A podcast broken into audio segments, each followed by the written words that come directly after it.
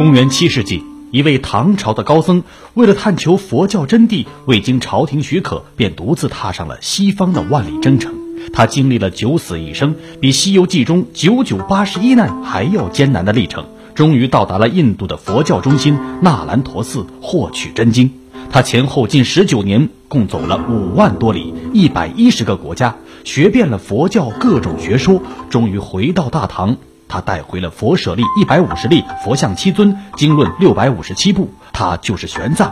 历史上真实的玄奘与《西游记》中的唐僧有什么区别？《水浒传》中的武大郎和潘金莲是真实的吗？历史上真实的潘金莲是怎样的？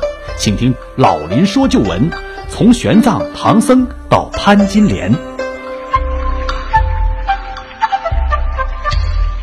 好，听众朋友，广告之后，欢迎您继续收听辽宁都市广播林霄带给您的老林说旧闻。刚才我们说到了央视的玄奘之路，电影《玄奘大师》也是依据史实，用散文和史诗的语言再现了玄奘的西行之路。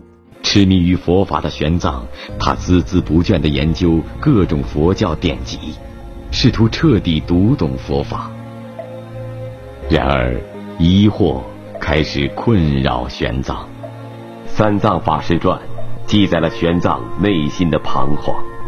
佛典缺失，翻译混乱，众说纷纭，没有人通晓佛法的真谛，也没有人确切的知道，凡人通过修行，能否在当世成佛？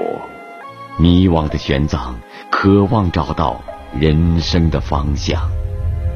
一个偶然的机会，玄奘在长安碰到一个印度僧人。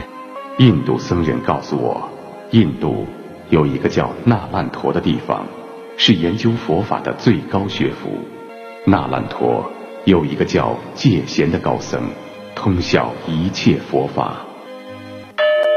黑夜中，闪现一丝亮光，玄奘决定前往印度，去那个叫……那烂陀的地方。然而，在帝国的北方边疆，游牧的突厥人经常南下，长安随时都有可能陷落。为了准备与突厥人的战争，大唐实行禁边政策，玄奘的西行计划被官方否决。公元。六百二十七年的秋天，机会终于降临。为了应付霜灾造成的饥荒，官方允许长安的百姓外出。二十八岁的玄奘混杂在逃荒的难民中，离开了长安城。从长安出发，一路往西，沿着古老的丝绸之路，经过西域，翻越葱岭。横穿中亚的大草原，才能抵达印度。玄奘西行经过了秦州，也就是现在的甘肃天水一带，来到了凉州，但这里的情景却令他忐忑。军队戒备森严，任何人不得向西而行。我不知道如何才能走出凉州。玄奘决定设立道场，一边讲经，一边等待机会。然而，凉州总督李大亮得知玄奘违禁西行的报告之后啊，逼令他返回长安。玄奘无奈，幸亏在当地啊得到了慧威法师的两个徒弟帮助，秘密出走。他白天休息，夜里赶路，风餐露宿，才到达了瓜州。瓜州刺史独孤达是个虔诚的佛教徒，对玄奘十分客气。玄奘住了一个月之后啊。